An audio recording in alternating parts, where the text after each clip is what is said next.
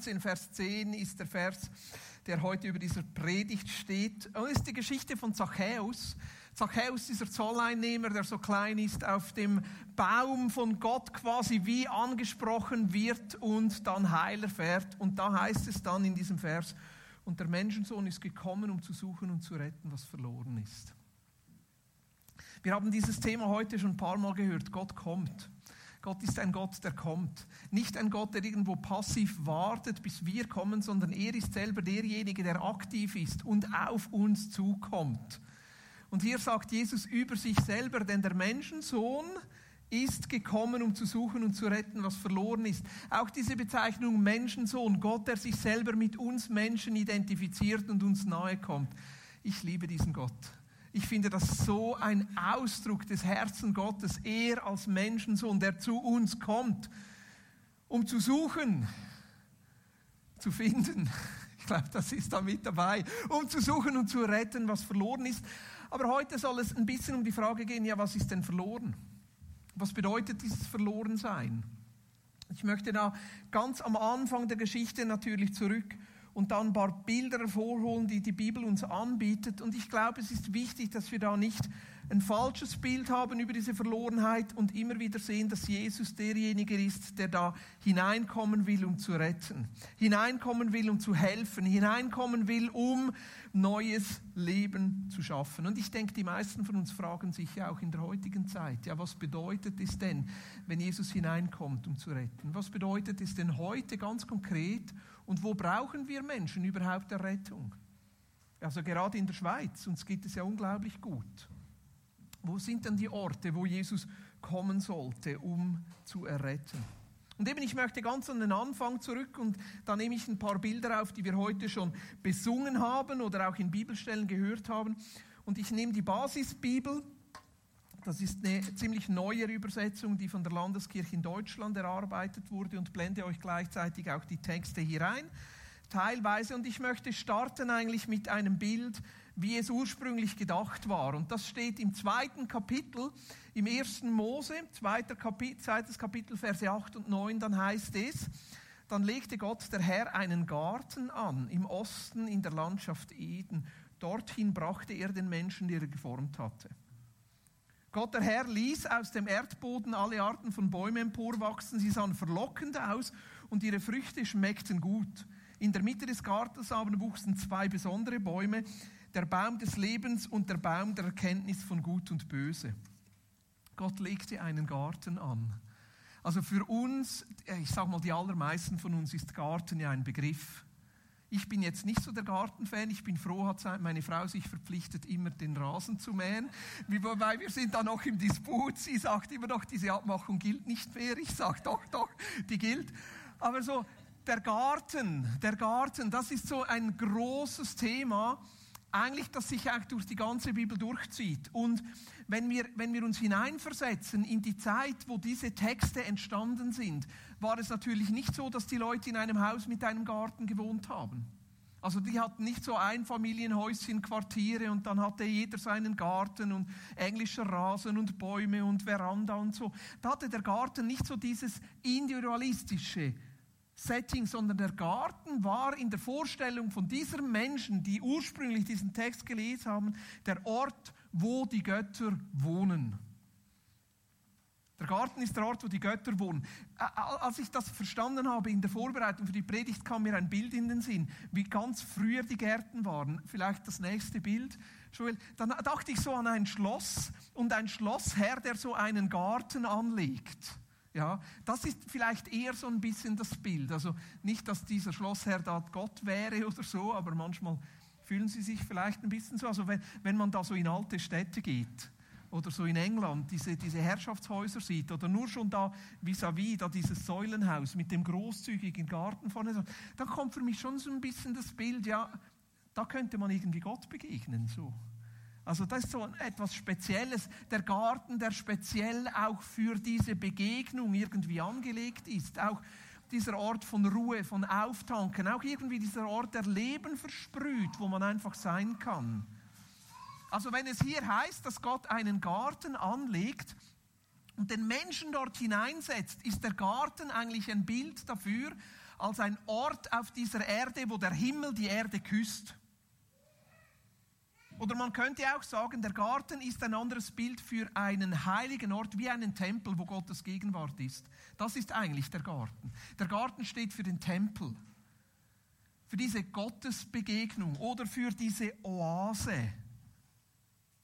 Das ist der Garten. Und Gott sagt, ich will da hier einen Garten anlegen und Gott besucht ja diesen Garten immer wieder, um dort dem Menschen zu begegnen. Also dieses, dieser Ausdruck auch wieder, Jesus kommt, Gott kommt, um uns Menschen zu begegnen. Und dann das Zweite, da werden zwei Bäume gepflanzt, mitten in diesem Garten. Also das Zentrum dieses Gartens sind zwei Bäume. Und der erste dieser Bäume ist ein Baum, um Leben zu spenden. Ach, ich bin so froh, dass dieser Baum dort steht, weil es Ausdruck ist von Gottes Herzenswunsch, uns immer wieder neu Leben zu geben uns immer wieder neu zu erfrischen. Dass Gott nicht so ein griesgrämiger Richter ist, der irgendwie, äh, sondern Gott ist ein Gott, der sich verschenkt und immer wieder neu Leben spenden will. Das heißt, die Bäume sind schön anzusehen und tragen Früchte. Und dieser Baum kommt dann in dieser ganzen Geschichte, die wir haben in der Bibel, immer wieder vor. Also es kommt im Alten Testament, kommt Baum wieder vor und dann im Neuen Testament, du hast das aufgenommen aus der Stelle in der Offenbarung, heißt es ganz am Anfang im Kapitel 2 wieder von diesem Baum, dass wir von diesem Baum essen dürfen und dann sogar am Ende im Kapitel 22 spricht es, dass dieser Baum wieder dasteht und zwölfmal pro Jahr Früchte trägt. Was muss das für ein Baum sein? Und noch mehr sogar die Blätter. Sogar die Blätter haben einen Sinn, weil die sind Heilung für die Nationen. So cool. Ich finde das so cool. Was ich noch nicht ganz zusammenbringe theologisch, ist, wieso das Bild der Offenbarung dann eine Stadt und nicht ein Garten ist. Also irgendwie vielleicht auch, wir bewegen uns vom Garten in die Stadt, vielleicht.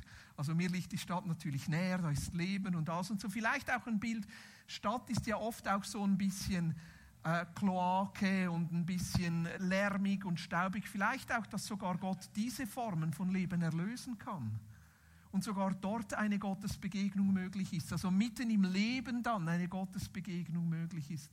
Aber da bin ich noch nicht ganz durch. Aber so das Bild einfach mal Garten und da ist ein Baum und da ist Leben und das ist eigentlich, was Gottes Traum ist. Erlösung so aus dem, wie die Bibel es uns anbietet, in dieser Geschichte ist eigentlich ein Ort, der heil ist und wo wir Leben erfahren können und wo wir eigentlich regelmäßig Gott begegnen können wo die Gottesbegegnung einfach so offen ist und zugänglich ist, dass da kein Hindernis ist.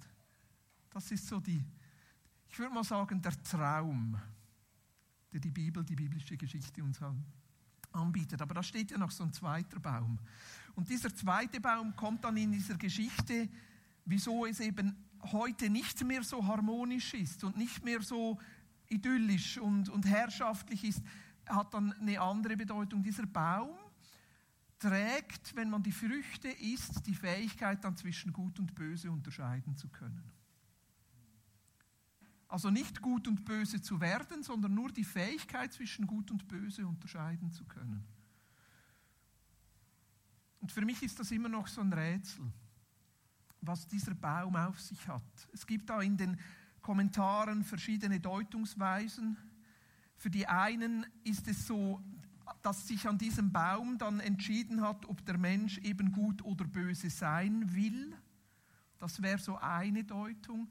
Die andere Deutung ist eher, dass eigentlich diese Fähigkeit, wenn wir diese Fähigkeit zwischen gut und böse zu unterscheiden nicht haben, auf jemand anderen angewiesen ist, der uns das sagt. Also wie wenn wir nicht vom, vom, von dieser Fähigkeit, wenn wir diese Fähigkeit, gut und böse zu unterscheiden, nicht haben, sind wir einfach in einem Zustand nicht irgendwie der Unfähigkeit, sondern eher in einem Zustand der Unschuld. Also eine, ein Zustand, wo man, also es gibt, es gibt manchmal so Menschen, die, die sind so gutmütig, da ist einfach alles gut und die erkennen gar nicht, wenn auch mal etwas nicht gut ist. Ihr lacht jetzt. Ich, ich versuche noch ein bisschen Worte zu finden, um das auszudrücken. Wenn wir die Fähigkeit nicht haben, sind wir auf jemand anderen angewiesen, der uns das sagt. Und das ist ja auch das, was eigentlich in der Kindererziehung geschieht. Den Kindern einen Maßstab mitzugeben, was gut und böse ist, mit dem Ziel dann, dass sie das immer besser für sich selber entscheiden können. Also ich persönlich, und das ist jetzt Interpretation, ich glaube nicht, dass Gott uns in einem Zustand der Unmündigkeit halten wollte. Also ich glaube, Gott wollte uns nicht die Fähigkeit vorenthalten, selber Entscheidungen treffen zu können, aber er wollte, dass wir das zusammen mit ihm erlernen, von ihm lernen, was gut und böse ist. Und wenn wir die Fähigkeit haben, selber zu unterscheiden, dann werden wir selber zum Maßstab. Wir selber haben dann die Fähigkeit zu richten und entscheiden zu können, was ist jetzt gut und böse. Und ich glaube, das ist das, was dieser Baum ausdrückt. Das Misstrauen oder das nicht abhängig sein wollen von jemand anderem. Das selber entscheiden können, das selber sagen können, ich habe mein Leben selber in der Hand und im Griff. Und jetzt kommt diese Geschichte, die genau mit diesem Baum zu tun hat. Und das ist jetzt Kapitel 3. Und ich möchte daraus dann so ein paar Aspekte ableiten, wo wir eben diese Verlorenheit oder diese Zerbrochenheit, in der wir selber auch drinstehen, das beschreibt. Ich lese euch das ganze Kapitel mal vor. Hier aus der Basisbibel dürft ihr einfach zuhören oder selber auch in eurer Bibel mitlesen, wenn ihr mögt. Die Schlange war schlauer als alle anderen Tiere des Feldes die Gott der Herr gemacht hatte. Sie sagte zu der Frau, hat Gott wirklich gesagt, dass ihr von keinem der Bäume im Garten essen dürft?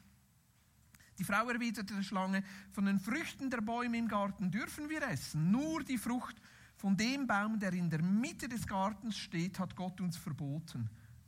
Eigentlich stehen ja da zwei Bäume und vom Baum des Lebens hätten sie total essen dürfen, aber sie sieht nur noch den anderen Baum.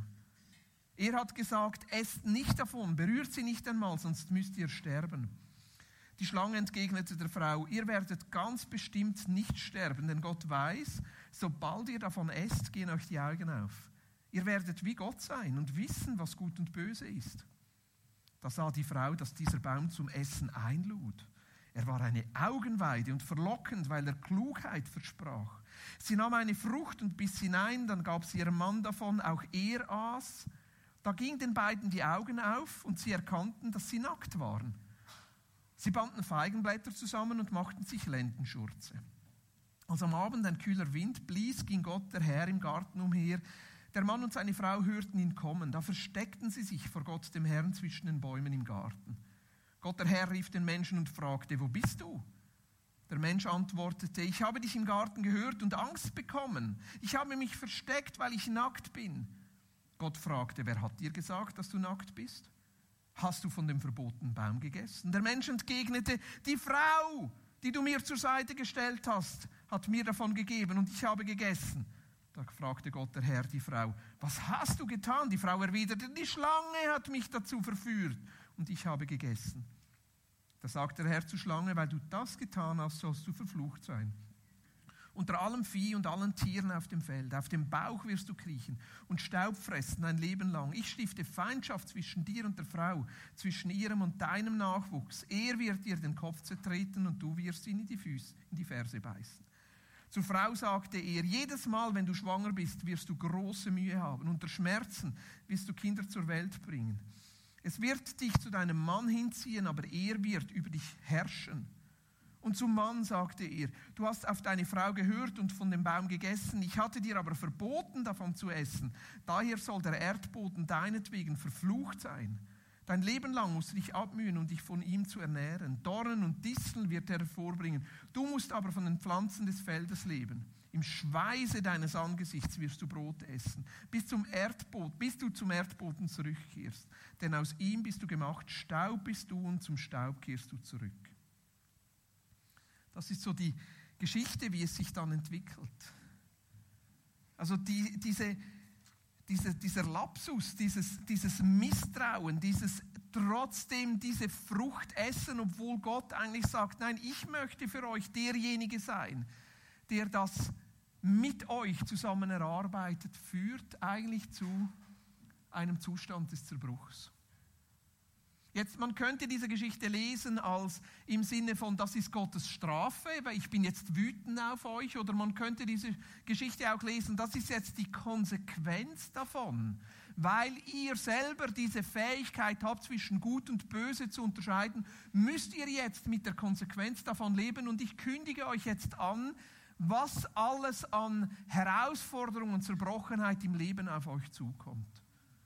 Und ich möchte vier Dinge hier benennen, dass diese Geschichte uns zeigt. Und ich möchte das auch dann ein bisschen übertragen, wie wir das heute in unserem Leben merken. Das eine ist, was kaputt geht, ist die Beziehung vom Mensch zu Gott.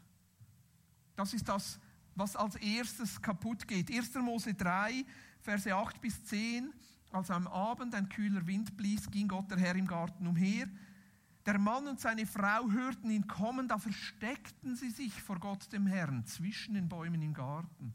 Gott der Herr rief den Menschen und fragte, wo bist du? Der Mensch antwortete, ich habe dich im Garten gehört und Angst bekommen. Ich habe mich versteckt, weil ich nackt bin. Also die Gottesbeziehung geht kaputt. Wir lösen uns aus diesem ja, nicht gewollten Abhängigkeit, ich will es selber machen, lösen wir uns heraus und wir verstecken uns, wir schämen uns und wir haben Angst. Wenn ich denke, was Menschen für Gottesbilder in sich tragen und wie sie sich Gott vorstellen, staune ich, wie weit weg das von dem ist, wie Gott sich selber in Jesus oder in der Geschichte der Bibel zeigt.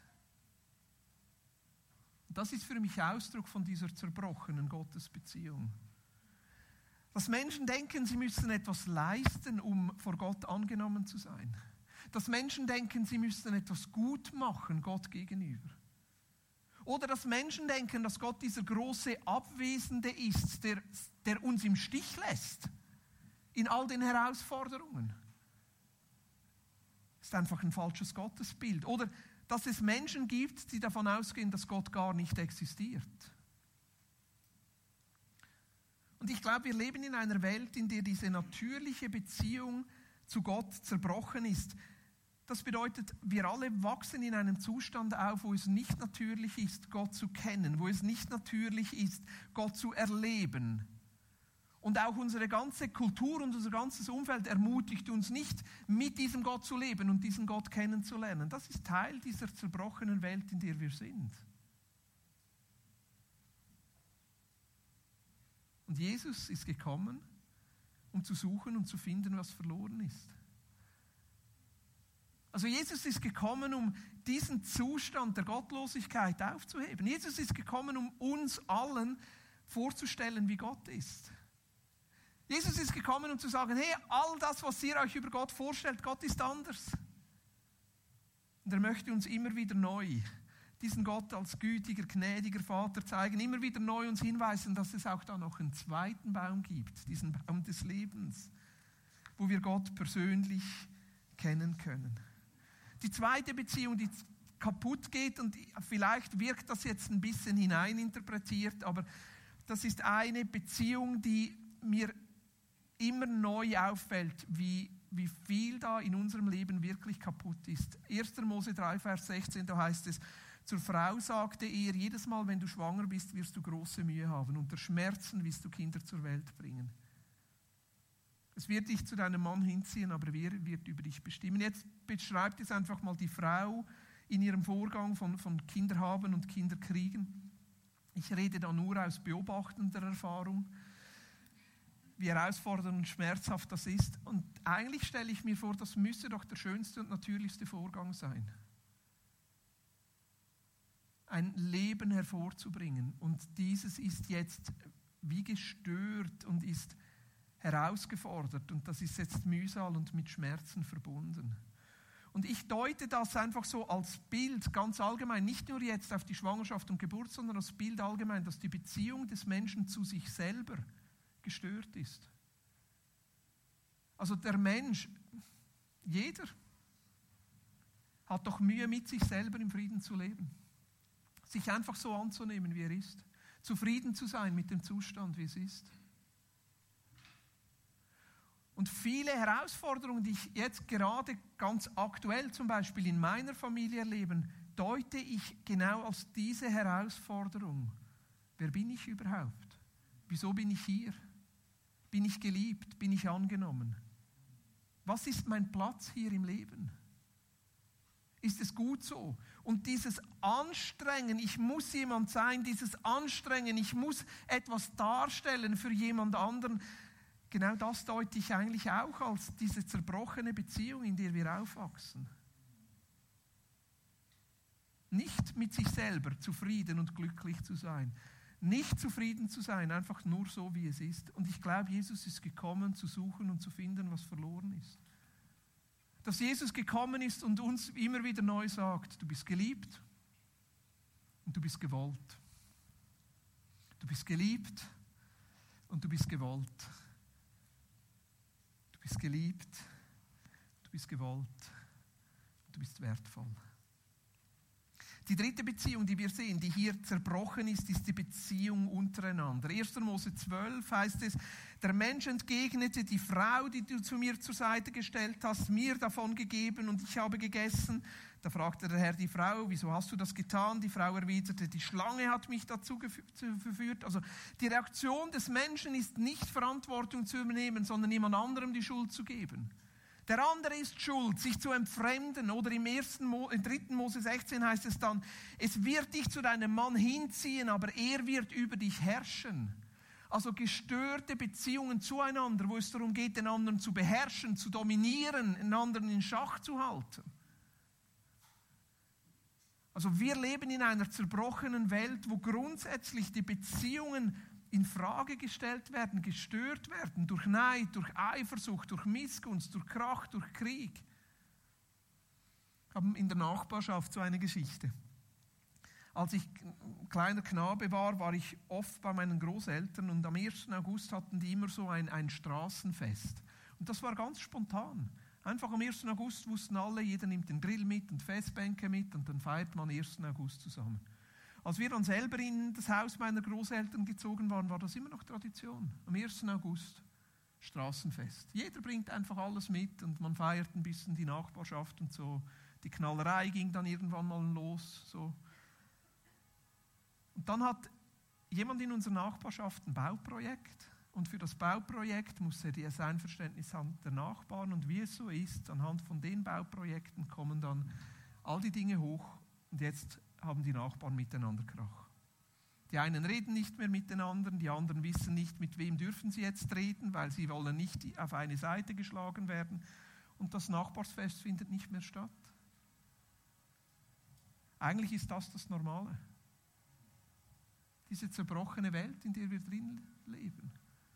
Ich würde nicht mal sagen, die einen sind schuld oder die anderen, aber diesen Zustand, wo man einfach jemandem etwas gönnt und, und äh, sich irgendwie einigt und miteinander den Weg geht. Und ich glaube, manchmal kommen wir da fast nicht raus. Also ist das eine das Kleine oder dann das andere. Irgendein Größenwahnsinniger greift ein anderes Volk an. Und Tausende von Menschen sterben. Also wieso schaffen wir es nicht, miteinander den Weg zu gehen? Weil wir in einer zerbrochenen Welt leben. Und Jesus sagt, ich bin gekommen, um zu suchen und zu finden, was verloren ist. Also ich glaube, dass Jesus dieser Friedefürst ist, der da immer wieder auch eingreifen kann, Feinde wieder zu Freunden machen kann und echte Versöhnung bringen kann. Und die vierte Beziehung, die kaputt geht, die wir hier sehen, ist die Beziehung zur Schöpfung. Unsere Beziehung zur Schöpfung und zur Natur, wo wir drinstehen. Verse 17 bis 19. Und zum Mann sagte er, du hast auf deine Frau gehört und von dem Baum gegessen. Ich hatte dir aber verboten, davon zu essen. Daher soll der Erdboden deinetwegen verflucht sein.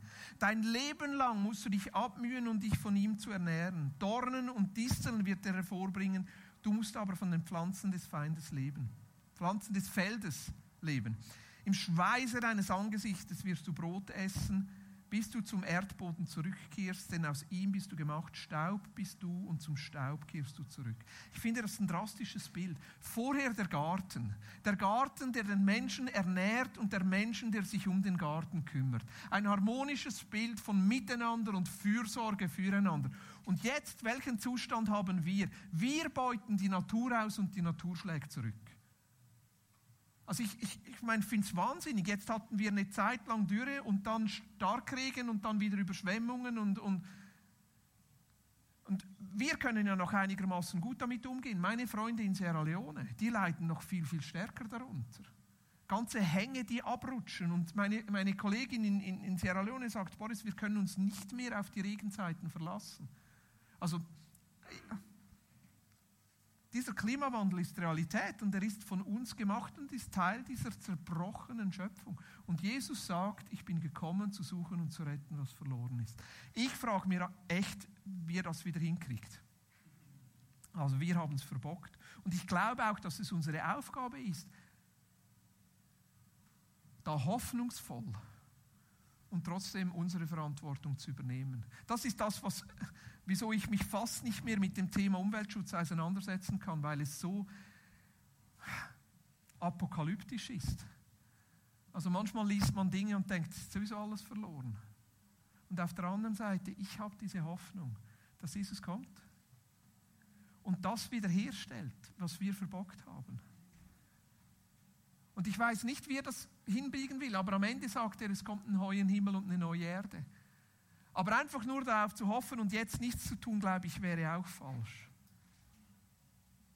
Und ich glaube, dass das Leben, das Sterben und die Auferstehung von Jesus Heilung bringen kann in allen vier Elementen die zerbrochen sind. Heilung in unserer Beziehung zu Gott, Heilung in unserer Beziehung zu uns selber, Heilung in unserer Beziehung zu anderen Menschen und Heilung in unserer Beziehung, wie wir mit der Schöpfung umgehen. Und ich glaube, alle vier sind wichtig. Aber ich habe mir trotzdem überlegt, was für uns Priorität sein sollte. Und ich bin zu einer ganz pragmatischen Lösung gekommen. Ich habe mir überlegt, was ist das, was nur wir als Kirche können?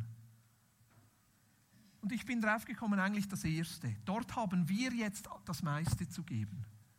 Also ich meine, bei Beziehung zur Schöpfung, da sollten wir auch, eben, wir, Evi und ich haben jetzt zwei neue Kaffeemaschinen für die Vineyard gekauft. Wir haben darauf geschaut, dass die Bömbeli, die wir brauchen, biologisch abbaubar sind. Wir wissen noch nicht ganz, wie wir es machen wollen, aber uns ist so, solche Dinge sind uns wichtig, oder Evi? dass wir nicht Nespresso weiter unterstützen, sorry, dass ich da einen Fehler gemacht habe, sondern dass wir nachhaltig mit allem, was wir können und dass wir nachhaltig wenigstens das, was wir tun können, auch tun. Beziehung zur Schöpfung ist wichtig, aber da gibt es ganz, ganz viele andere, die können das auch noch viel besser als wir. Das heißt nicht, dass wir nichts tun, aber das muss nicht unsere erste Priorität sein. Beziehung zu anderen, da gibt es ganz, ganz viele Organisationen, die sich toll dafür einsetzen. Muss nicht unsere Priorität sein. Beziehung zu sich selber, da gibt es ganz, ganz viele wichtige professionelle Partner, die uns helfen können, wieder ganz mit uns selber zu sein. Ich glaube, wenn wir Jesus kennen, können wir alles besser. Das tönt ein bisschen überheblich. Ja? Und trotzdem, ich glaube, wenn wir Jesus kennen, der uns annimmt, hilft uns das auch, uns selber anzunehmen. Und wenn wir Jesus kennen und wissen, das, was uns da anvertraut ist, ist seine Schöpfung, dann ist es doch normal, dass wir sagen, wir wollen diese Schöpfung bewahren. Aber ich glaube, wo wir ein Alleinstellungsmerkmal haben, ist, wir sind doch die, die Menschen helfen sollten, Gott zu entdecken. Und ich glaube auch, dass das die größte Not und die größte Herausforderung ist, weil wir doch relativ wenig Gotteserlebnis haben in unserer Region. Also ich erlebe relativ wenig Menschen, die mir an die Türe klopfen und sagen, Boris, du bist doch Pfarrer, ich muss dir jetzt erzählen, wie ich Gott erlebt habe. Also, dass es doch relativ schwierig ist, in unserem Umfeld Gott zu entdecken. Und ich glaube, dass das die Aufgabe von uns als Kirche ist. Nicht nur, aber doch als Priorität, Menschen zu helfen, diesen Gott zu erleben. Für sich zu entdecken, wie dieser Gott ist. Und dass es deshalb so passend ist, das, was du gesagt hast im Worship, Jürgen, und das Bild, das du gemalt hast, Stephanie, dass diese Kirche und jeder Gottesdienst und alles, was wir machen, ein Ort ist, wo es für uns miteinander einfach ist, diesen Gott zu erleben und dieses Erlebnis dann auch anderen Menschen anzubieten. Weil Jesus sagt, ich bin gekommen, um zu suchen und zu retten, was verloren ist. Ich bin gekommen, um zu suchen und zu retten, was verloren ist. Und ich glaube, dass das nicht einfach nur auf dieses einmalige Gott wurde Mensch in Jesus hindeutet, sondern dass er eigentlich immer wieder neu kommen möchte. In unserem Leben immer wieder neu kommen möchte, in uns als Gemeinschaft, immer wieder neu kommen möchte in unsere Gemeinschaften, die wir haben vor Ort, immer wieder neu einfach kommen möchte. Der Garten ist der Ort, wo sich Himmel und Erde küssen. Ein Bild des Tempels. Und Jesus sagt, ich bin gekommen, diesen Tempel neu aufzurichten und ihr seid jetzt ihr. Wir sind jetzt der Ort, wo Himmel und Erde sich küsst. Wir sind der Ort, wo Menschen einfacher, nicht nur, aber doch einfacher Zugang haben sollten, diesen Gott für sich selber zu erleben. Wir untereinander, wenn jemand von uns mal durch eine Phase durchgeht, wo es für ihn ein bisschen schwieriger ist, aber wir auch gegenüber den Menschen, die Jesus noch nicht kennen. Ja, wieder mal viel zu lange gepredigt.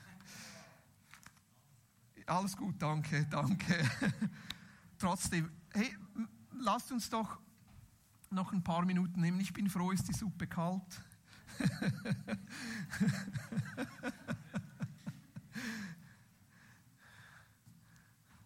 Jetzt brauchst du da den wieder. Hä?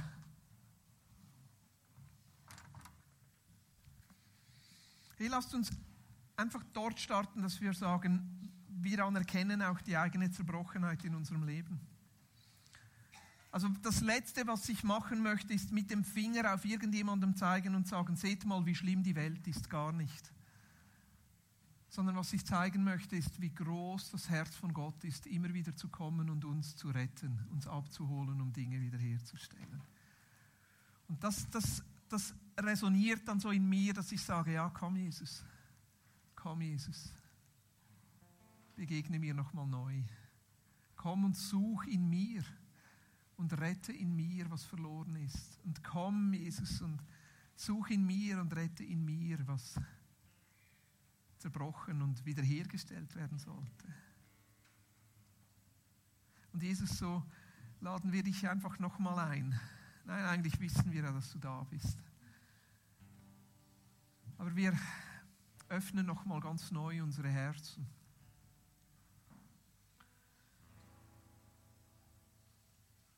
Und Jesus, wir erleben diesen Zerbruch. Neben all dem, was schon heil ist und schön ist, erleben wir doch immer wieder diesen Zerbruch in unserem Leben.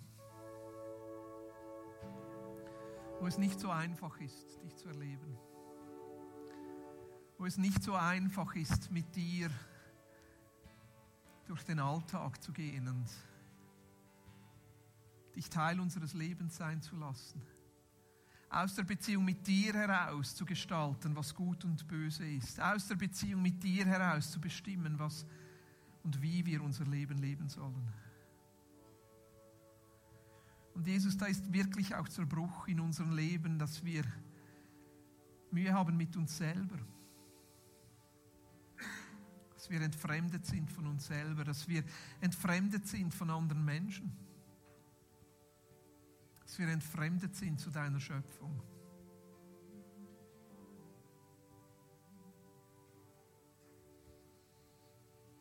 Und dieses, wir sagen einfach, komm. Komm und suche und rette, was verloren ist.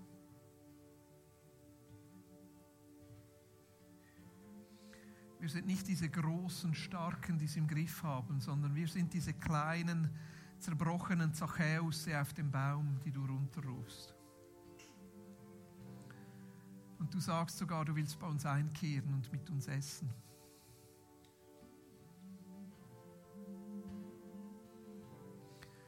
Und dieses, wir strecken dir jetzt einfach so diese Bereiche in unserem Leben, wo wir frustriert sind, wo wir uns deine Wiederherstellung wünschen und noch nicht erlebt haben strecken wir dir hin.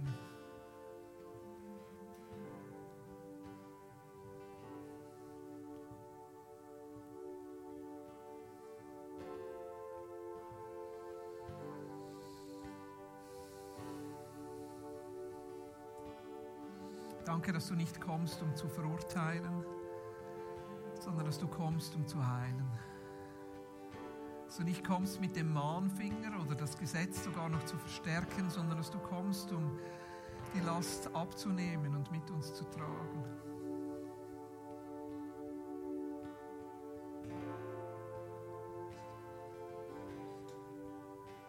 Komm, Jesus. Komm, Jesus, und such und errett, was verloren ist in unserem Leben.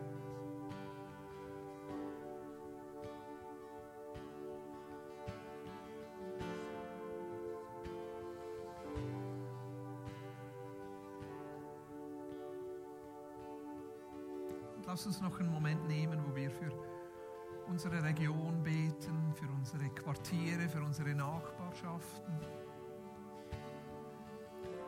für unsere Städte und Dörfer, wo wir drin leben.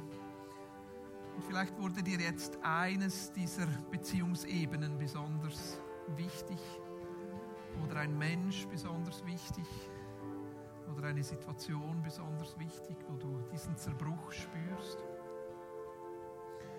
Lade ich dich einfach ein, dass du dir noch einen Moment nimmst, wo du dafür betest. Und Jesus einlädst, dass er kommt, dass er sucht, dass er rettet, was verloren ist.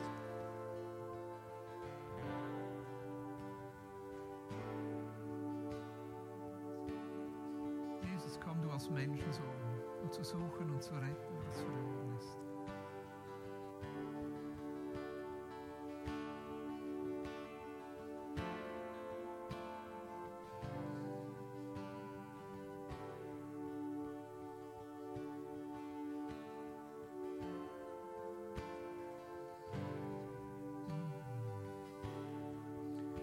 Jesus, das ist unser Glaube. Das ist auch unsere Hoffnung, dass du fähig bist zu retten. Dass du fähig bist zu wirken, Dinge wiederherzustellen, Dinge wieder in Ordnung zu rücken. Und wir glauben auch, dass du irgendwann ganz kommen wirst und die Dinge schlussendlich wieder gerade rückst, was wir verbockt haben.